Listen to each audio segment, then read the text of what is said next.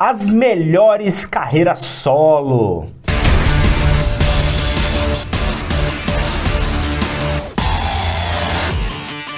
Fala galera, eu sou Marcelo Pinho. Eu sou o Neto Cruares. Hoje nós vamos fazer um episódio aqui, Netão, falando sobre as melhores carreiras solo, ou seja, artistas que são consagrados, que passaram por bandas, às vezes bandas grandes, mas que fizeram carreiras solos brilhantes, né, Netão? Coisas... Exatamente. Artistas que se consolidaram em alguma banda e depois fizeram uma carreira solo brilhante ou que começaram em uma banda e depois foram para carreira solo e aí ganharam fama e aí que realmente eles deslancharam. E assim, nós selecionamos os 10 melhores na nossa opinião e ficou muita gente boa de fora também, Pô. que a galera tá, até vai comentar aí depois. Já aproveita, já se inscreve aí no nosso canal. Por favor, ajuda o Pod Rock, curte, compartilha com seus amigos. E já vamos, sem mais delongas, para a décima posição. Décima posição é o Steve Vai. Pô, conhecidíssimo pela carreira solo, conhecidíssimo né? Conhecidíssimo pela carreira solo. Para quem não sabe, ele começou tocando em bandas, né? Sim. Ele, ele substituiu um outro guitarrista famoso que nós vamos falar depois, uma banda chamada Alcatraz. E depois ele tocou com White Snake, né? Depois tocou, assim, ele começou a pular em bandas e todo mundo Cresceu, olhou para ele e falou: que guitarrista que é ele? tocou numa outra banda de uma outra carreira solo também, que já já nós vamos cruzar histórias. E todo mundo falou: quem é esse cara, meu? É. E, e aí, ele, muito inteligente, ele compunha é, músicas instrumentais na guitarra como ninguém. É genial. E ele, muito inteligentemente, pediu pro patrão, no, na época, David Coverdale, né, no White Snake, ó, é, vai ter um momento de solo de guitarra, né, que a banda descansa, principalmente o vocalista dando descansado, ó, posso colocar essa música que eu fiz aqui? Pode, pode. De cinco minutos lá pro Vai exibir uma música dele no meio do show do White Snake.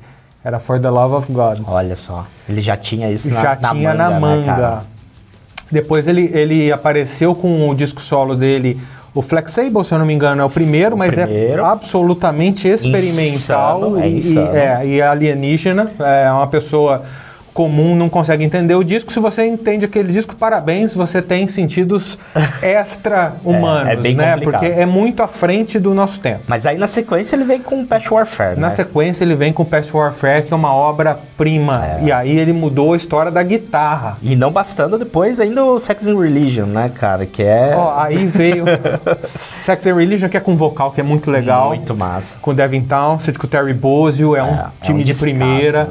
Aí ele teve o Alien Love Secrets, ele teve Fire Garden, não tá na ordem, mas Sim. enfim. Ele teve Ultrazone. Ultrazone, cara, meu Deus do céu. Cada um com a sua característica. É muito foda, né? E todos mostrando uma genialidade fora do comum, e por isso que o Steve Vai é um dos guitarristas mais famosos de todos os tempos. E né? eu demorei a saber da carreira dele com o White Snake, com o, o David Roth. Então eu acabei eh, conhecendo ele pela carreira solo. Depois, Depois veio a... Ah, ele tocou veio, ali, é, ele tocou o é, tamanho que ficou a carreira solo exatamente. dele. Né? Exatamente. Né? Então é um artista que dá para dizer que teve uma carreira solo bem sucedida. Bem sucedida, né? Muito maior, talvez, do que o, a própria passagem pelas bandas que ele teve, né? Então, por isso que ele está aqui na nossa décima posição. Muito bom. Então, vamos seguir o bonde, Netão. Seguindo na nona posição, um guerreiro do metal que é muito subestimado, muito Bastante injustiçado, subestimado. que é o Blaze, grande blazão da massa aí, Blaze Bailey. Cara, que é, ele começou no Wolfsbane, uma banda muito legal lá da Inglaterra, e depois ficou mundialmente conhecido, claro, como vocalista do Iron Maiden no, na ingrata missão de substituir o Bruce Dickinson, na minha humilde opinião, um erro do Steve Harris, porque quem for cantar no Iron Maiden precisa cantar os clássicos Sim. e o Blaze não tem uma extensão vocal que permite que ele cante os clássicos. Muito e aí, diferente a, a, o timbre dele. Então, assim, o, o disco, para mim, o X Factor, saiu maravilhoso, mas Sim. a hora que ele foi pegar as músicas Devil That Man Do, The Trooper e etc e tal, para cantar, não é pra voz dele, uhum. e foi uhum. onde ele se queimou com muitos fãs, né? Pô, esse cara não dá conta de cantar. Exato queimou, queimou o cartucho ali. E aí ele saiu queimado do Iron Maiden, né? Depois fez o Virtual Eleven, que é um disco muito pouco inspirado, saiu queimado do Iron Maiden, mas aí ele iniciou uma carreira solo. Sim. É, que não é nem o Wolfsbane, nem o Iron Maiden, claro, foi falando da carreira solo Blaze, que, na minha opinião, quem quiser tacar pedra que taque, é muito a, a carreira solo do Blaze traz discos muito mais legais do que o Iron Maiden tem lançado da saída dele até aqui. É, eu, eu acho que tem discos muito bons, assim. É. Al- Alguma coisa do Iron Maiden eu gosto Claro, eu bastante. também gosto das mas coisas do Iron é- é- eu eu entendo o ponto. Tem discos realmente que são sensacionais da carreira solo. E é por isso que ele tá aqui, né? Porque são discos também um pouco esquecidos, né, Netão? Aqui ele tá Muito. porque, por causa da qualidade e não por causa do reconhecimento. A gente falou lá que ele é bem subestimado, né? Justamente isso, cara. Tem discos que pouca gente conhece que são maravilhosos, né, cara? São discos muito bons. E não é um ou dois, não. Ele tem um- uma penca de disco aí. Você vai olhar a discografia do cara, tem coisa muito boa e de balde, né? É uma carreira, so, é uma carreira solo é, é, com, com muito frutífera, vamos falar assim, É, né? Ele produz consistente muito, também, né? ele não para, ele lança um disco atrás do outro, ele vive disso. É, e, e, tipo, eu, eu já tive a oportunidade de estar junto com ele, de conversar com ele. A, a cabeça dele é, é só isso. É, é, ele não tem uma ah, hobbies, família, não sei o que. ele, não se, ele não se dedica a mais nada. É metal, metal, metal e metal. E aí, se você não deu uma chance para a carreira solo do Blaze, ouve aí, sai com Messiah, o primeiro Nossa, disco depois que ele saiu do Iron Maiden. É uma produção impecável, produzido pelo Andy Snip, uma banda de primeiríssima. Cara, pra mim, um, um, dos melhores discos do ano ali. É. É, tem o Blood and Belief, que é muito legal, The Man Who Would Not Die, que é um pouquinho mais pra frente, que é pesadíssimo, muito bom. Enfim, Blazão da Massa, sensacional, cara. Muito bom. Então agora na nossa oitava posição, o God. Metal O Gods. Metal God, Rob Halford, cara, mais um que tem carreira solo brilhante, né, Netão? Assim, Brilhante. Saiu do Judas Priest, né? Fez o nome no Judas Priest. Saiu, aí ele fez o Fight, que é um Fight. disco maravilhoso que nós já comentamos no nosso episódio de melhores discos de 93. E aqui a gente não tá colocando o Fight nesse Não, bolo, não, a gente tá falando carreira solo, porque Fight é banda. É, depois ele flertou com umas coisas eletrônicas, não É. foi muito feliz, mas a hora que ele bateu o pau na mesa e falou, não, carreira solo Halford, e aí ele apareceu com aquele Resurrection, aquele disco incrível, que inclusive ele veio pro Rock in Rio em 2001, aqui trouxe o show dessa turnê, lançou um ao vivo e duplo com músicas do Judas Priest, do Fight e do, do Resurrection também. Cara, olha, Demais, ele né? tem uma carreira solo, ele não parou aí. Ele, ele lançou depois vários discos muito legais. Mas se ele tivesse lançado só o Resurrection, já tava Já na nossa tava, lista. é, e tanto que é bom esse disco, É, cara. muito bom, é muito bom. Produzido pelo Roy Z, com participação do Bruce Dickinson. Enfim, né? Filé, hein? Vamos pra mais um guitarrista agora? Quem?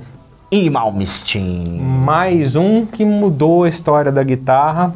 Quer goste, quer não. O cara não é dos mais legais, mas E, e fazendo conexão com a nossa décima posição lá, o Steve Vai, né? Quem Steve Vai substituiu no Alcatraz foi Ing Malmsteen, né? Então Alcatraz é conhecido por ter uns Por ter caras esses ali guitarristas. foda, né? Então Malmsteen sai ali e faz essa carreira solo que, cara... A maior parte das pessoas conhece o Malmsteen pela carreira solo. 99,9%. 999, né? É. Assim, então, discos, né, que Cara, são Rising Force, Marching, Marching Out. Out, É, ele sempre contou com- de... É, sempre contou com grandes vocalistas, com grandes músicos Jeff na Scott banda Soto, dele. Jeff Scott Mike Soto, Mike Vessera. Vessera, lançou ali o Seven Sang com Mike Vessera, eh, o Magnum Opus, cara, são discos maravilhosos. Depois Sim. Face in the Animal. E Chega um momento que ele começa a dar uma fraquejada, né? Isso, isso eu ia falar. É isso que eu ia falar. É, ele, ele foi brilhante na carreira solo dele, na minha opinião, do começo até o Alchemy, que deve ser de 2002, por aí. Por aí. Depois disso, começou a ficar, na minha opinião, mais uma vez, repetitivo, não, não saía das mesmas Fritação coisas. absurda. Tecnicamente, assim, né? Uma coisa extraordinária, mas pouco inspirado musicalmente falando. Pouco né? inspirado e cansativo pro ouvinte. Então, hoje eu pego esses discos mais recentes do Malmsteen, eu não dou conta de chegar no final. É, é difícil. Ma- inclusive os shows, na minha opinião, É. também estão chatos. Mas o, o tanto de história que esse cara fez.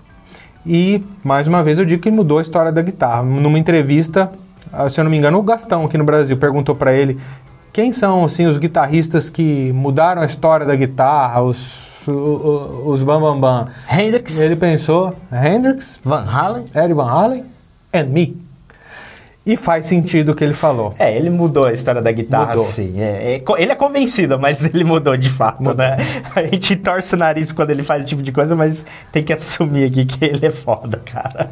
Então vamos sair de guitarrista e vamos pra um vocalista, né? Então, Opa! vai, fala aí qual que é a sexta posição Nossa pra gente. sexta posição é o queridíssimo Sammy Hagar, o Red Rocker, que ficou muito conhecido no Van Halen, mas ele já tinha uma carreira solo quando Sim. ele foi pro Van Halen. E né? ele não começou com essa carreira solo, né? Ele teve ali o Montrose, que é uma banda que, que fez um certo sucesso ali, principalmente no- nos Estados Unidos, né? E aí sim ele sai e vai passar até a carreira solo dele e solta, cara, muitos discos, cara. É uma, uma discografia riquíssima e tem músicas conhecidas que provavelmente você conhece, né? I Can Drive...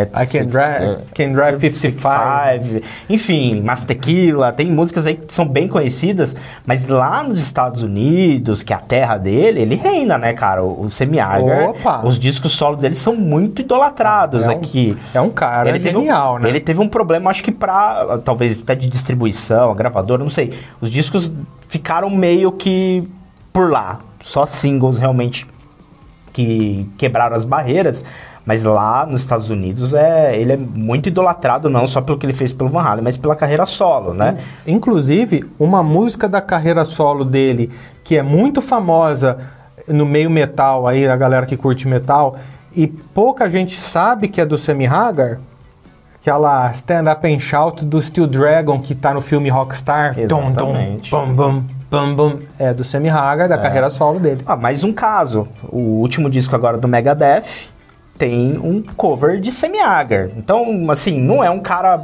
pouca bosta, não. Ele é um cara muito genial, compõe, sim, brilhantemente, tanto que a gente sabe o que ele fez na carreira solo e o que ele fez no Van Halen, né? Pós Van Halen, ele tem o, o projeto dele, né? O The Circle. Não vamos chamar também de... Fez também lá o. Junto com o Michael Anthony, Joe Satriani. Fez o Chicken Foot. Chicken Foot. Verdade. A idade não ajuda. Ah, o Chicken Foot. Então ele teve bandas aí, mas a gente vai considerar que a carreira solo pré-Van Halen, né? Que já é Carreira suficiente. solo é o pré-Van Halen, Pré-Van Halen. que já merece estar aqui na nossa lista. Exatamente. E vizinho dele ali, quem que é o próximo da lista? David Lee Roth, cara, né? Foi o quem Semiagar substituiu, né? E, cara, a gente já até cantou a bola aqui. É um cara que tá tanto envolvido na música, ele já tocou aqui com o Steve Vai, que compôs a banda dele logo quando ele saiu do, do Van Halen, né? Ele tocou no próprio Van Halen aqui, que, né? Então ele tem muita conexão com Sim. essa tema, com, com essa É, temática. Só, só organizando Vamos os lá. elementos aí. Claro, fez a carreira dele no Van Halen, virou um, um, Um rockstar, frontman, É, a referência do rock. virou uma referência. Ele, assim, por conta dele, muita coisa foi se criada na cena de, de glam metal, lá de hard rock americana, muito por conta do David Lee Roth, né? Ele era Sim. uma referência, ele era um ídolo para todo mundo. E depois que ele brigou ali e tal, saiu do Van Halen, foi fazer essa carreira solo. E aí a expectativa era alta, porque ele tinha no Van Halen ninguém menos que o Ed na guitarra, que o Alex na bateria, que o Michael Anthony no baixo. Então ele, ele não quis cair o nível. Então ele não caiu. Ele não caiu o nível. Ele teve que, ele teve que encontrar três gênios. E, ele, e aí ele colocou na guitarra Steve Vai, Billy Sheehan no baixo. Billy Sheehan no baixo, ninguém na menos. Greg. Bissonette na bateria. Bateria. Então, aí pra mim ele lançou um dos melhores discos da história, que é o It and Smile, que é o primeiro disco da carreira solo É, dele. pra mim, os três Pelo ali de primeiros são muito bons, né? O Item Smile, Skyscraper, que também é, acho que é a mesma formação, né? É, eu acho que é. Sky- Skyscraper é a mesma formação. E o terceiro que eu me fugiu o nome é, É, o. que é o- eu, eu- me fugiu o nome também, mas é o com o Jason Becker. Com o Jason Beck do Diabinho. É, Outro- Me fugiu o nome do disco. Mas, Outro gênio. É. Aí ele muda um pouco a formação, né? Mas, cara. mas são- ele mantém o nível. Os três discos são coisas assim, cara. É, é absurda, absurda. É, Não só nível técnico, de composição também, Sim, né? É um sim, disco muito sim. gostoso de ouvir. Eu tive o prazer de ver um show do David Lee Roth ao vivo e, meu amigo, Demais, né? absurdo. Que legal. absurdo. Muito foda.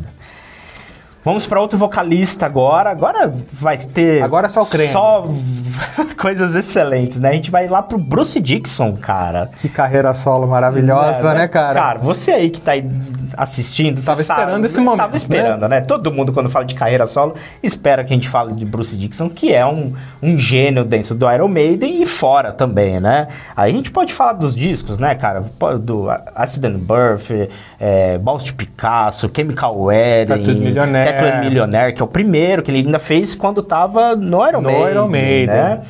Cara, olha que discografia maravilhosa, Riquíssima, cara, brilhante. O único que me dá um, um pouco de, assim, não vou falar em ranço, acho que tem coisas legais, é o Skunk Works. que é mais experimental, Mais né? experimentalzão. Ele começou, ele na carreira solo dele, ele se permitiu ousar e experimentar, coisa que no Iron Maiden, claro, que não, jamais ia fazer um Skunk Works, né? Sim. Ele seguiu o padrão, mas eu acho que foi um dos motivos que ele, Ele quis queria- fazer coisas foi diferentes. Foi excelente. Foi um preparativo para um Accident of Birth, talvez, né? Eu acho que é, eu acho que o Accident of Birth é uma volta, né? Uma volta Ah, atrás. mas ele tá pesado, Muito, né? muito. Porque no... Ele, ele tem algumas coisas pesadas no, no Skunk Works Sim, também. mas Eu- ele foi, mas ele foi testando, É, né? fez coisa grunge, fez É, coisas às vezes então. um pouco mais... Porque assim, o Tattooed da- Millionaire, ele é um ele é um rock and roll, um hard rock mais cru, né? Com Sim. o Janik Gears na guitarra, um, um excelente disco. Depois que ele saiu do Iron Maiden, ele veio com o Baltio Picasso já com o pé mais no hard rock. Sim, total. E era um momento de hard rock na cena Total, né, mundial ali. Só que ele chegou um pouquinho atrasado. Talvez se o Baltio Picasso tivesse sido lançado em 90, 91, Hum. tivesse tido mais sucesso ainda. Tem Tears of the Dragon e, e outras músicas no mesmo nível. Só que aí a cena já não queria, ninguém mais estava querendo saber de hard rock ali naquele momento, né? No- já por segunda metade dos anos 90. E aí onde ele veio com o Skunk Works já um, um- um som totalmente diferente, porque ele estava procurando um, um nicho ali, né? É, é o jeito que eu enxergo as coisas. Não, total. E depois a galera torceu o nariz pro Skunk Works. Não. O fã de Bruce Dixon é o fã que veio do Iron Maiden, né? Que acompanhou ele. Aí ele falou: ah, é isso que vocês querem? Vem Então, aqui. Adrian Smith vem aqui. Roy Z vem aqui. Accident of Birth. E Na cara! pro, aí todo mundo até esqueceu do Iron Maiden nessa hora. Não, não, era. Nossa senhora, Aí, não. Murphy, pelo amor de Deus, é muito bom. Chega de falar de Bruce Dixon, que nós somos fãs, né, cara? É foda, a gente vai ficar aqui só lambendo o saco dele. Mas vamos pra terceira posição, top 3 agora, com um cara que você é fã de carteirinha, né, Tom? Sou bastante fã. Alice Cooper. E aqui eu acho que você tem que explicar por que Alice Cooper é, tem uma carreira solo, porque gera uma confusão. gera uma confusão, até para os próprios fãs, assim. Porque ele, ele vinha, ele, ele criou uma banda chamada Alice Cooper, Alice Cooper Band, que começou a fazer sucesso e ele trouxe coisas teatrais para o palco, enfim, ele foi fazendo tudo aquilo que a gente gosta do Alice Cooper. Mas chegou um momento que essa banda se separou. Só que a- a- quando você olha a discografia dele, é, é, é uma coisa só. Não, Sim. não se tem uma separação. É isso que gera confusão. É, porque a própria discografia oficial coloca to- todo o pacote lá. Mas teve um momento ali que, que a banda se separou e ele assumiu, ele falou, agora carreira solo Alice Cooper, eu que mando, eu que dou as cartas, eu contrato quem eu quiser. E aí ele chamou o guitarrista que ele queria, o baterista que ele queria. Aí isso foi lá nos anos 70, quando ele lançou Welcome to My Nightmare, que foi um grande sucesso, que é uma Sim. referência, né, uma aula de rock and roll aquilo lá, de rock teatral e com shows com, com, com dançarinos, é um negócio muito, é, é, muito legal.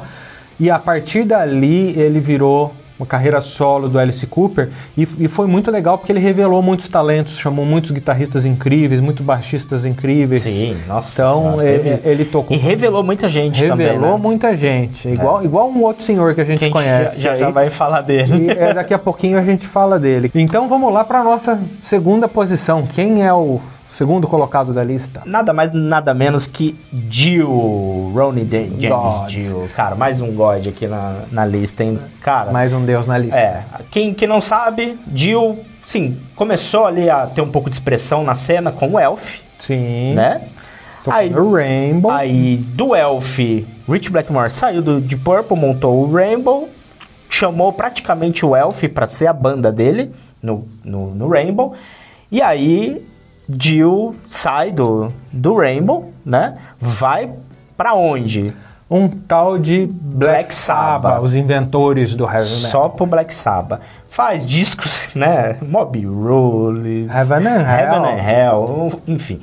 E aí ele cansa, acho que disso, e ele quer fazer carreira solo. E aí esse cara, ele, ele mostra o que é fazer uma carreira solo pra Ah, todo mundo. É uma aula. ele começa aqui a soltar discos maravilhosos. Holy Diver, que é, inclusive a gente comentou dele Melhores dos melhores discos discos de 83. Tá fazendo 40 anos Holy Diver. Holy Diver. Um, um dos melhores discos de todos os tempos. Aí, É. Last in Line, eh, Sacred Heart, aí é um atrás do É, outro. é. Qualquer, qualquer um que você pegar é maravilhoso. Você pode tentar achar algum disco ruim aí, vai ser muito Não, difícil, difícil, porque difícil. é coisa boa. Outro cara que revelou uma série de gente boa aí na, na- na- nos integrantes da banda. Talento né? pra Tá- recrutar músico, né? Ele é foda, cara. E uma- um dos maiores vocalistas da história de todos os tempos, isso sempre vai ser. E que falta faz Ronnie James que Dio falta hoje em dia, cara. faz. Primeira. Agora você anuncia posição. a primeira. Claro que tá muito próximo ali do Dio, é o príncipe das trevas, nosso amado, querido Ozzy Osbourne, que recentemente anunciou aposentadoria, né? Falou que não consegue mais é, é, fazer as viagens, fazer Turnês. É, deixou uma esperançazinha aí de, de alguns shows a serem marcados, mas, é, mas enfim, é, é- Turnês longas. esse dia um dia ia chegar, É, né? todo mundo já. Na verdade, o Patient Number 9, né? O último disco dele foi uma surpresa, pelo menos pra mim, né? Eu não imaginava que ele ia soltar esse disco. A gente já tinha essa expectativa. Eu achava que o, o anterior seria o, o O último.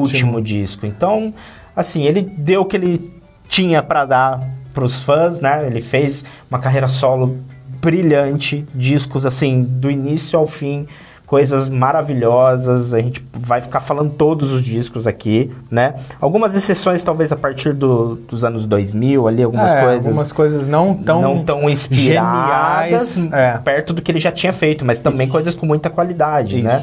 E aí, cara, é ficar falando mais o mesmo. Se a gente falar nome de disco aqui, a gente sabe que não vai falar o que você tá esperando que a gente fale, mas tem. é, é- tudo é muito bom, né? Tudo muito, é muito bom. bom. E, e a gente e- falou da revelação de E o artistas. dedo mágico para revelar talentos, né? Como pode um cara ter revelado tanta gente boa, né, cara? Ele, eu acho que é o master disso, né? Randy Rhodes, J.K. Lee, Zack Wilde. Eu tô falando só de guitarrista, né? Tem baixistas excelentes, tem bateristas excelentes. Cara, é realmente uma carreira, assim, iluminada. Tudo que ele fez foi mágico. E, assim, que bom que a gente teve essa oportunidade de viver no tempo de, De um Ozzy cara, Osbourne, né? De, de, de poder ver Ozzy Osbourne trabalhar. E aqui a gente não tá falando também que a carreira solo dele é melhor do que o que ele fez no Black Sabbath, porque o que ele fez no Black Sabbath também é, já coloca ele no pedestal. A gente só acha que as duas coisas são Ele foi muito é, boas. ele foi né, muito cara? brilhante e muito bem sucedido na, nas na carreira, duas, na é. carreira solo também. Claro que no Black Sabbath eles inventaram tudo, né? Co- começaram tudo, eles juntos, né? Não é mérito só do Ozzy.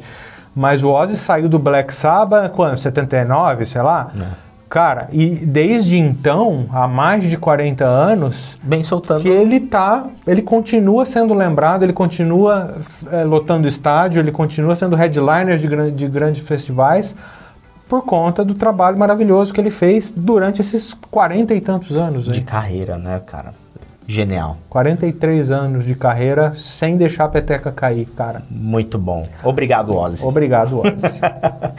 Cara, então é isso, né? Com esse clima de despedida do Ozzy, a gente acaba também se despedindo de você, não deixando de lembrar você de se inscrever aqui no canal, seguir a gente lá no Instagram, PodRockBR, onde a gente também posta ali notícias, conteúdos ali pra você que gosta de heavy metal, hard rock, rock no geral, né, Netão? é isso aí. E também não deixando de agradecer aqui o nosso amigo Carlão, que cede gentilmente o espaço aqui do estúdio Garage pra gente poder gravar esse vídeo pra vocês. Então é isso aí, galera. Um abraço. Valeu.